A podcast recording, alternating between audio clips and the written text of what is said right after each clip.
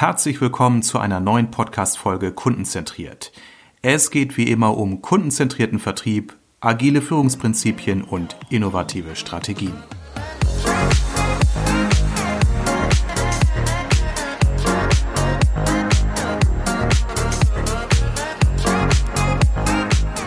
Ja, willkommen zu einer neuen Folge unseres Podcasts. Ich bin hier heute zu Gast bei Alexander Mosch, Vertriebsleiter Neukundenvertrieb und Partnervertrieb bei der Diamant-Software. Schönen guten Morgen oder guten Tag, Herr Mosch. Schönen guten Morgen.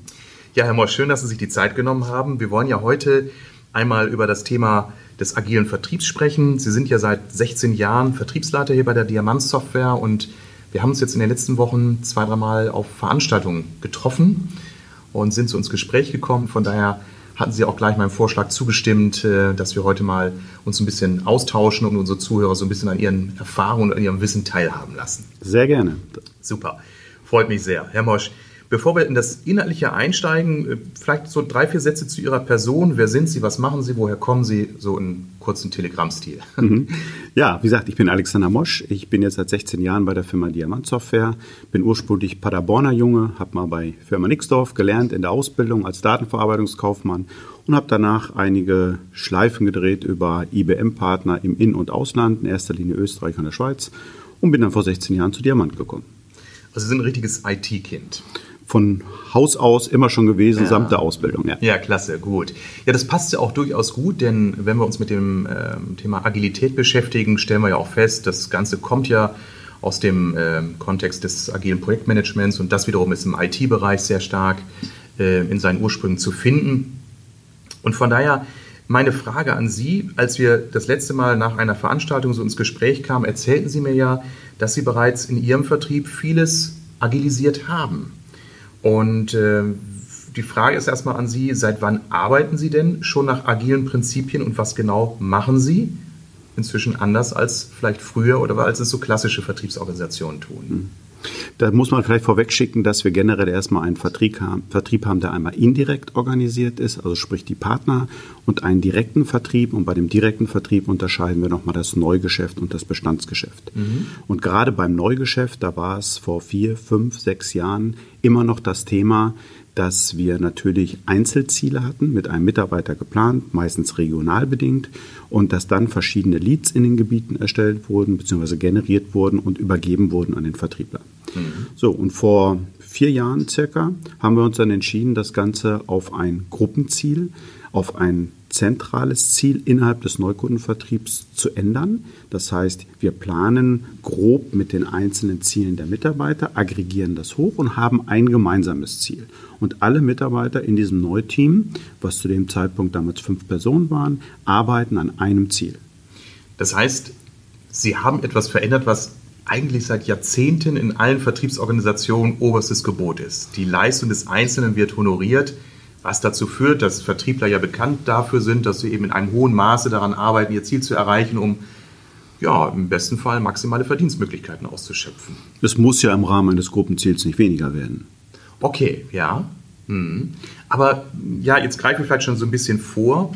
Haben Sie damit nicht etwas quasi in Frage gestellt, was über Jahrzehnte nicht nur funktioniert hat, sondern was auch letztendlich äh, ja, dem Gewohnheitsrecht des Einzelnen entsprach?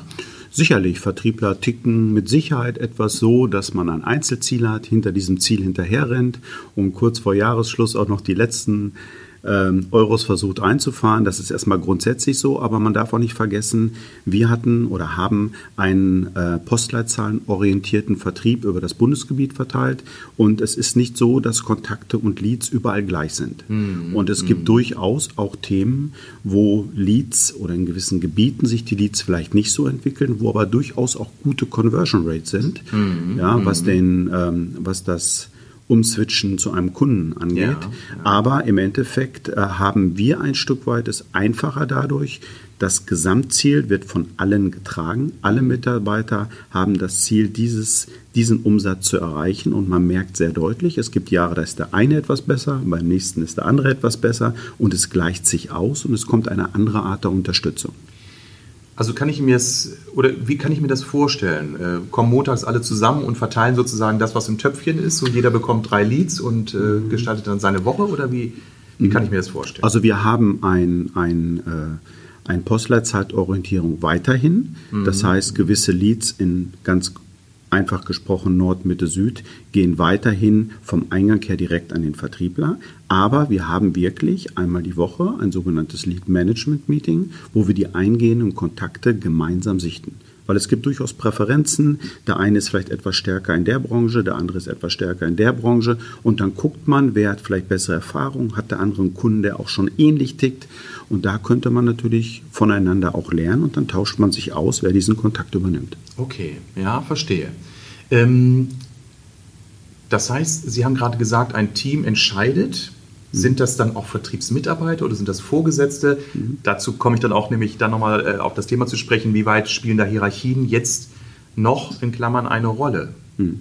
Das Lead Management Meeting ist alleine ein Meeting, wo die Mitarbeiter, die Vertriebsmitarbeiter untereinander die Leadbearbeitung organisieren. Okay, mhm, verstehe. Das heißt, wenn es im Zweifel dann auch mal ähm, Fragen gibt oder äh, Uneinigkeit, dann wird das auch im Team ausgefochten oder ja. Wie regeln Sie das? Ja, das wird im Team geklärt, wer diesen Kontakt übernimmt. Also ich hatte bisher noch nicht den Fall, dass im Endeffekt einer das Thema dann bis zur Vertriebsleitung hocheskaliert hat, um ah, zu ja. gucken, wer diesen Kontakt jetzt nimmt. Also da gibt es äh, Bereitwilligkeit, sich da zu einigen. Das ist gar kein Thema. Ja, ja.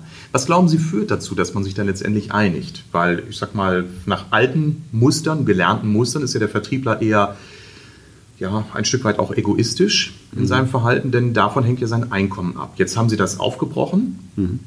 aber ich weiß nicht, wie weit alte Muster dann auch gleich ad acta gelegt werden können. Also mit Sicherheit ist es erstmal schwer, das ad acta zu legen, aber in dem Augenblick, wo es sich um ein einzelnes Ziel handelt, was alle verfolgen, ist auch von jedem eine andere Offenheit da, auch einzugestehen, wo vielleicht der andere seine Stärken hat oder seine Schwächen hat. Mhm. Und deshalb unterstützt man dort sehr bereitwillig und vertraut, das ist ein ganz wichtiges Wort in diesem Zusammenhang natürlich auch, auf die Stärken des anderen, dass er, er es nach bestmöglichem Gewissen mhm. regelt. Ja, gut. Also ich höre so raus, also ein, ein Fokusthema bei der Agilisierung Ihres Vertriebs ist wirklich die Team, maximale Teamorientierung bei dem Generieren oder Verteilen von Leads und auch in der Verprovisionierung. Gibt es noch weitere Aspekte aus der Agilisierung, die Sie im Vertrieb da umsetzen? Also was mit Sicherheit entscheidend ist, ist auch, dass der Vertrieb, der ja sehr eng das Ohr am Markt hat, auch gehört wird, wenn es um Produktthemen geht. Sondern wir sitzen nicht in irgendeinem Silo und äh, schließen uns ein, sondern der Vertrieb erfährt, was draußen im Markt passiert und diese Erkenntnis wird dann auch an das Produktmanagement, an das Portfolio-Management weitergegeben. Und da rücken beide Bereiche auch ein Stück weit enger zusammen. Wie kann ich mir das vorstellen? Die rücken eher zusammen, weil ich kenne es aus vielen Organisationen, dass es heißt, hier, wir haben euch da mal was mitgebracht mhm. oder im Umkehrschluss, das Marketing hat da mal was vorbereitet. Mhm. Also mehr ein, ein äh, Füreinander als weniger ein Miteinander. Gibt es dann regelmäßigen Austausch? Gibt es da übergreifende Projektteams? Ja, es gibt übergreifende Projektteams, gesteuert aus, der, aus dem Herstellungsbereich. Äh, weil dort nämlich agil gearbeitet wird. Das heißt, es werden in sogenannten Planning-Prozessen Inhalte definiert von gewissen Releases und da ist natürlich der Vertrieb ganz eng dabei und diese einzelnen Funktionen werden bewertet mit der Wichtigkeit und es wird natürlich nachher auch bewertet, wenn sie umgesetzt wurden, wurden sie so umgesetzt wie vereinbart. Das ist ja auch nochmal entscheidend. Das eine ist erstmal ein Vorhaben, wie man es machen möchte. Ob es dann so kommt, ist ja nochmal ein anderes Thema. Und da ist der Vertrieb genauso drin involviert. Ja, ja. Gibt es dann nochmal ähm, vor, vor, dem Rollout dann nochmal Feedback-Schleifen zum Kunden oder wie kann ich mir das vorstellen? Ja, bei uns ist es generell so, dass Release, die in den Markt gehen, immer in einer sogenannten Pilotierungsphase mit ausgewählten Kunden pilotiert werden. Ähm, da werden die sehr wohl vorab ausgesucht und dann wird geschaut, wie sich das Release mit diesen Features beim Kunden konkret verhält. Und erst danach, wenn dann grünes Licht gegeben wird, in der Regel sind es dann mehrere Kunden, die auch Monatswechsel mit dem System gemacht haben, dann wird erst entschieden, jo, jetzt geht es in die nächste Phase, wir können kontrolliert ausrollen oder nochmal eine verlängerte Pilotphase, wie auch immer. Okay, Monatswechsel, mehrere Monatswechsel, das heißt, Sie spielen darauf an, dass Sie ja ein Produkt haben, eine Software zum Thema Buchhaltung. Vielleicht wollen Sie dazu auch noch mal so zwei Sätze sagen. Ja, Diamant Software als Hersteller für Rechnungswesen und Controlling-Software. Und da haben wir natürlich auch eine ganze Menge gesetzliche Themen, die innerhalb der Software ja. immer wieder bereitgestellt werden müssen. Und wichtig ist, ja, die Kunden machen ihre Monatsabschlüsse und das sollte natürlich auch reibungslos funktionieren. Und deshalb ist es extrem wichtig, dass diese Stände auch pilotiert werden und nicht in irgendeinem unfertigen Stand an den Kunden gehen. Gut, wunderbar. Ich erinnere da, gab es mal vor, vor Jahren bei einem ähm, regionalen Energieversorger eine Umstellung auf SAP und das ganze Thema wurde ausgerollt und mit einmal ging es durch die Presse, dass eben Privatkunden Lastschriften im fünf- bis sechsstelligen Bereich erhielten, was dazu führte, dass ihre Girokonten gesperrt wurden und, und, und. Da hatte man offensichtlich nicht genügend getestet. Hört sich so an. Herr Mosch, jetzt haben Sie erzählt, was Sie für verschiedene ähm, äh, Komponenten aus, dem, äh, aus der Agilität bereits erfolgreich umsetzen. Meine Frage wäre erstmal, was wäre überhaupt der Anlass dafür, das Ganze zu betreiben? Denn sowas ist ja auch nicht ganz ohne Aufwand und ganz ohne Risiko möglicherweise. Man weiß ja auch nie, wohin es führt, wenn man mit einmal in einer Organisation Strukturen und Prozesse signifikant verändert. Was war denn so Ihr Leidensdruck oder vielleicht auch Ihr Lustprinzip, weswegen Sie gesagt haben, wir machen das jetzt einfach mal? Ja, also damals war es eigentlich so, dass die Diskussion gerade um das Thema Leads im Neugeschäft, ich glaube, da kann jeder ein Lied von singen, Neukunden zu gewinnen, ist generell erstmal schwierig, ist eine Herausforderung. Und die Frage ist, wie viele Kontakte generiert man und welche Qualität haben diese Kontakte und wie ist dann die Conversion? Und das war recht ungleich über das Bundesgebiet erstmal verteilt.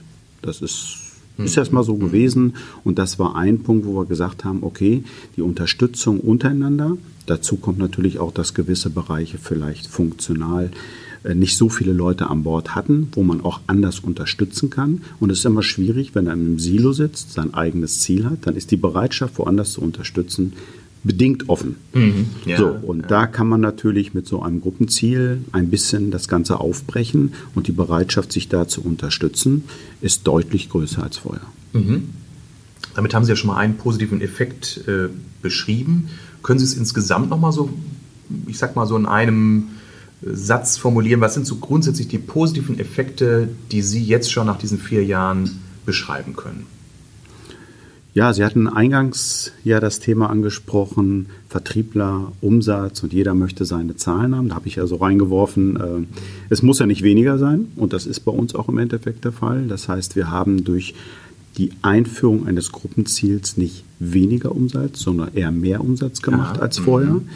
Ähm, wir haben deutlich weniger Diskuti Diskussion um gerechte oder ungerechte Verteilung von Kontakten und Leads in den mhm. unterschiedlichen Postleitzahlengebieten die Unterstützung, freiwillig in anderen Bereichen auszuhelfen, ist deutlich größer als vorher. Und ähm, ja, ich denke auch wichtig, dass gerade wenn es um das Thema junge Mitarbeiter geht im Vertrieb, die auch mitgestalten wollen, Prozesse mitgestalten wollen, dass die in so einer Organisationsform sich ganz anders einbringen können. Mhm. Das ist, glaube ich, auch ein ganz entscheidender Punkt und auch ein Karriereanspruch teilweise von neuen jungen Vertriebskollegen. Das ist interessant, was Sie beschreiben, denn ich ähm, habe das jetzt mehrfach von anderen äh, Unternehmen gehört, dass gerade junge Vertriebsmitarbeiter sagen, ich möchte auch etwas bewegen, ich möchte mitgestalten, ich möchte nicht nur mein Umsatzziel erreichen und damit mein Reihenhäuschen und meinen Wagen abbezahlen, sondern ich möchte einfach auch äh, Kunden etwas bieten können. Ich möchte eine Beratungskompetenz entwickeln, ich möchte mitgestalten. Und das ist natürlich in so einem Modell in einem hohen Maße gewährleistet.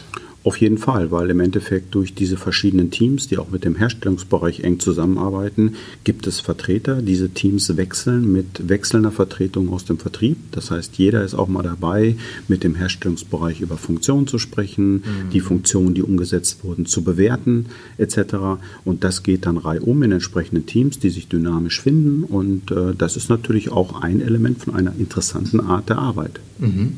Wie machen Sie das methodisch? Arbeiten Sie viel in Workshop-Charakter? Arbeiten Sie mit Scrum oder wie, mhm. wie organisieren Sie Ihren agilen Vertriebsprozess?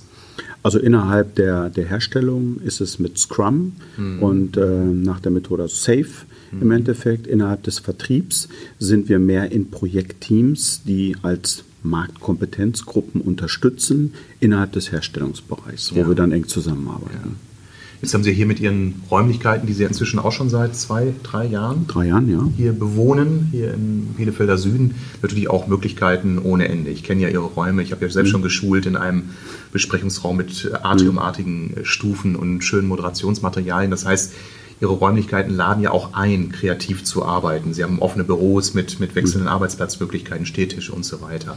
War das so mit eine Ursache, sich auch neue Methoden zu stellen? Und meine, was war eher da, Henne oder Ei? Also die Räumlichkeiten waren eher da, aber natürlich wurden bei der Konzeption des Bürogebäudes gerade das Thema, wenn sich Teams treffen, Projekt Wallrooms, wo man zusammensitzen kann, wo ja. man Wände beschreiben kann. Mhm. Das ist natürlich schon ein Element, was wichtig ist für eine konstruktive Zusammenarbeit und das macht natürlich auch Spaß in diesen Räumlichkeiten äh, zusammenzuarbeiten und wenn dann zusammen mit der Herstellung teilweise 50, 60 Leute gemeinsam in so einem Planning-Termin gemeinsam sitzen ja. und das Verabschiedete nach zwei Tagen auch wirklich abhaken und feiern und sagen, so, das ist jetzt durch, das ist auch ein gutes Gefühl mhm. für das ganze mhm. Team. Ja, das kann ich mir vorstellen.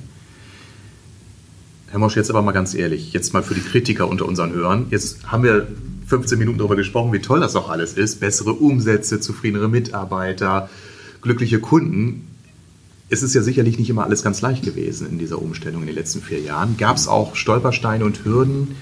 Gab es auch Mitarbeiter, die gesagt haben, das ist nichts für mich, ich bleibe lieber bei meinen klassischen Formen? Also wo gab es vielleicht auch mal Reibungsverluste? Ja, Reibungsverluste, klar. Wenn man neue Methoden einführt, dann ist nicht immer alles ganz, ganz einfach, das ist klar. Innerhalb des Vertriebs kann man sagen, ist erstmal eine extrem hohe Akzeptanz für dieses Thema, weil eins darf man auch nicht vergessen, dieses Gruppenziel gibt auch ein Stück weit Sicherheit, wo man gemeinsam an einem Ziel arbeitet. Äh, es gibt aber auch immer wieder klassische Einzelkämpfer und das sind wahrscheinlich die Ausnahmen, die sagen, okay, ähm, wenn ich ganz alleine mein gutes Gebiet habe und dort ganz, ganz viele Kontakte bekomme, dann habe ich vielleicht sogar die Möglichkeit, noch ein bisschen mehr zu machen als das, was im Rahmen eines Gruppenziels möglich ist. Mhm. Die Konstellation ist da, ist aber bei uns eher zu vernachlässigen. Das ist aktuell nicht das Thema. Ja, ja. Und Herr Mosch, Sie sagten ja, dass Sie jetzt im Vertrieb und darüber hinaus Marketing und teilweise auch Produktentwicklung hm. sehr agil arbeiten. Hm. Das ist ja aber nicht die Summe von Diamant Software. Es gibt ja auch andere Bereiche. Wie ist es da? Guckt man da neidvoll auf Sie oder sind Sie so ein bisschen die Spinner in der Organisation, die Verrückten oder eher verwundert? Wie hm. Gehen die anderen damit um? Also verrückt glaube ich nicht. Vielleicht muss man ein bisschen verrückt sein, manchmal auch im Vertrieb Sind Sie vielleicht alle? Sind wir vielleicht auch alle. Ähm, nein, also es ist auf jeden Fall so, dass wir agil innerhalb der Herstellung arbeiten. Das ist ein Element und innerhalb des Bereichs Marketing, Vertrieb, der sehr eng zusammen agiert, als ein Bereich auch fungiert, was auch wichtig ist.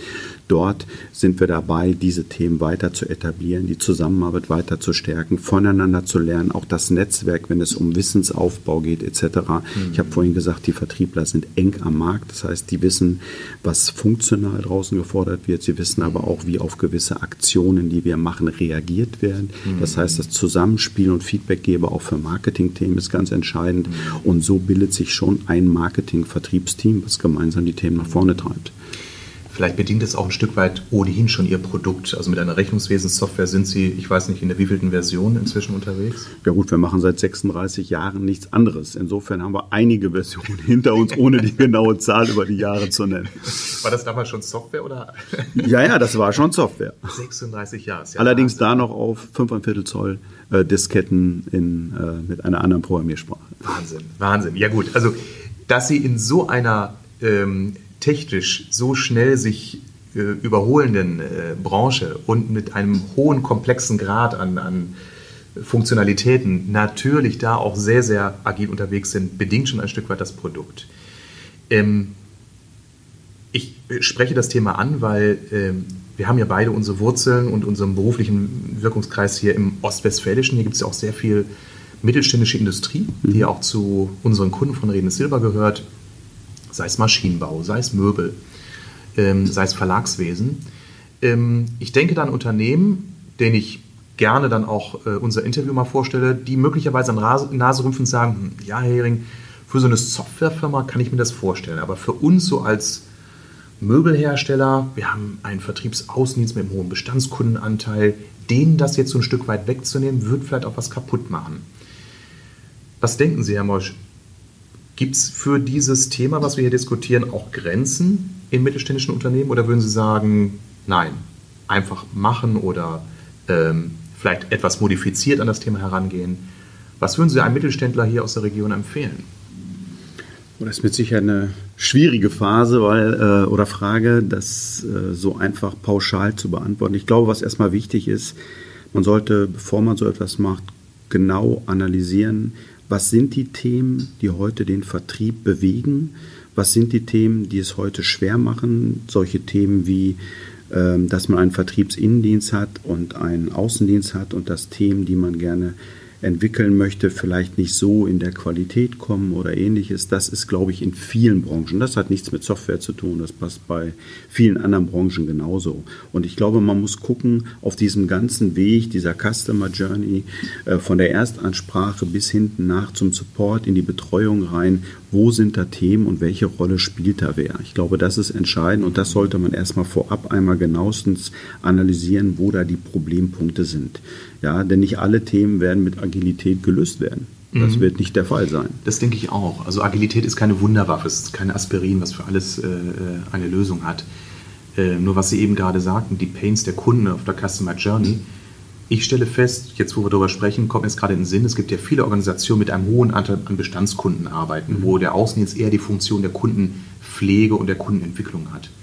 Und da merke ich eben, dass es zwischen dem klassischen Außendienst und dem klassischen Innendienst oft ein eine viel zu geringe Vernetzung gibt mit der Fragestellung, wie können wir bestehende Kunden entwickeln. Es gibt eine starke Vernetzung, wenn es darum geht, das Tagesgeschäft abzuwickeln.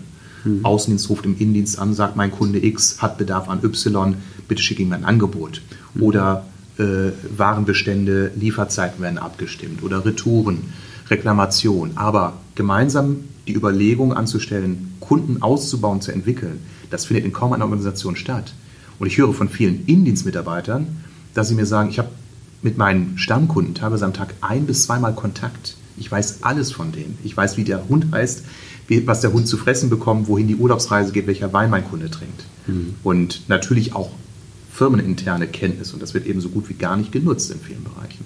Mhm. Würden Sie da eine Chance sehen für mehr Agilität, dass Innen- und Außendienst mehr zusammenarbeiten, in Teams noch mehr sich auf den Kunden fokussieren, Aufgaben möglicherweise auch zuspielen? Oder wie könnte man sich das vorstellen?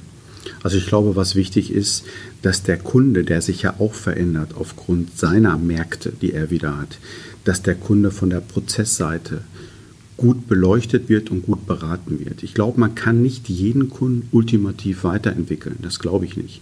Ja, denn ein Kunde hat ein, eine gewisse Pain, die will er erfüllt haben mit einem Produkt und mit Beratungsleistung. Und wenn er das hat, dann muss erst wieder eine neue Pain aufkommen, um ihm was nachzuverkaufen. Ich kann auch nicht also ein Overserving betreiben, das wird auch nicht funktionieren, sondern ich glaube, es ist wichtig, ähm, genau hinzuschauen und dann natürlich im engen Zusammenspiel zwischen Vertriebsinnendienst und Außendienst ähm, ja, eine gute Balance zu finden, den Kunden prozesstechnisch zu beraten und sich mit seinen Produkten und Leistungen entsprechend ähm, ja, gut bei dem Kunden zu vernetzen. Das ist ein wesentliches Element.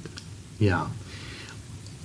Okay, gut. Also ich fasse mal für mich zusammen. Sie haben in Ihrer Organisation äh, Ihren Bereich Vertrieb und Marketing agilisiert ähm, und würden mittelständischen Unternehmen empfehlen, das nicht pauschal als das Lösungsmodell zu adaptieren, sondern für sich zu prüfen, haben wir einen Pain im Bereich des Absatzes? Wenn ja, wo? Und würden sich da agile Methoden wie zum Beispiel eine höhere Teamorientierung, eine stärkere Kundenfokussierung äh, entsprechend dort einsetzen lassen, sinnvoll einsetzen lassen. Ja, ich glaube, man kann das nicht verallgemeinern und sagen, das ist jetzt die Allgemeinwaffe. Man muss das prüfen und das muss man auch dosiert in verschiedensten Bereichen einführen. Mhm. Und äh, das gilt es immer wieder von, ja, von Fall zu Fall individuell zu klären. Ja, ja.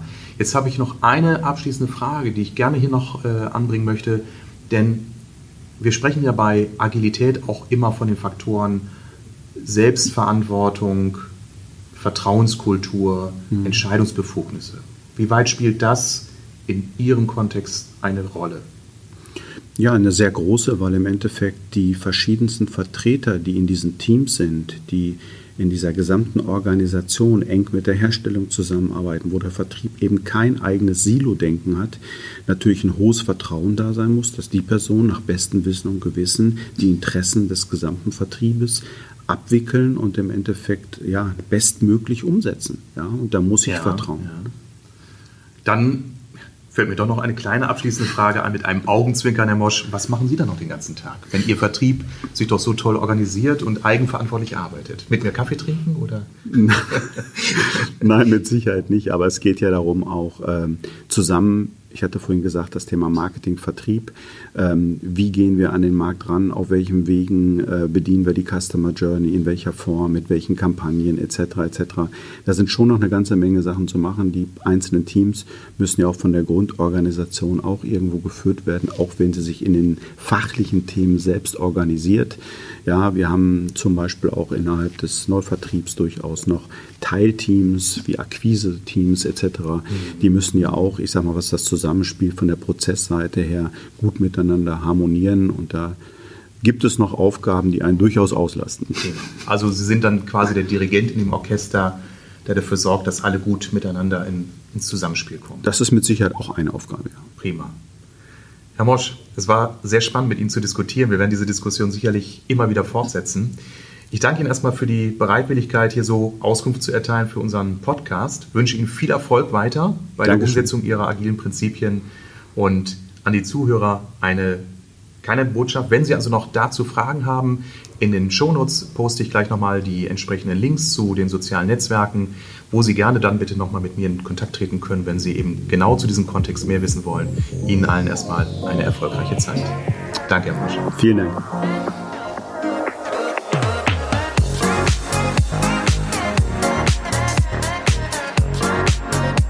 Vielen Dank fürs Zuhören. Alle wichtigen Infos und Links findest du übrigens in den Show Notes.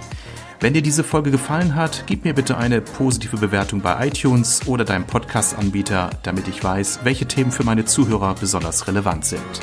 Also, bis zum nächsten Mal.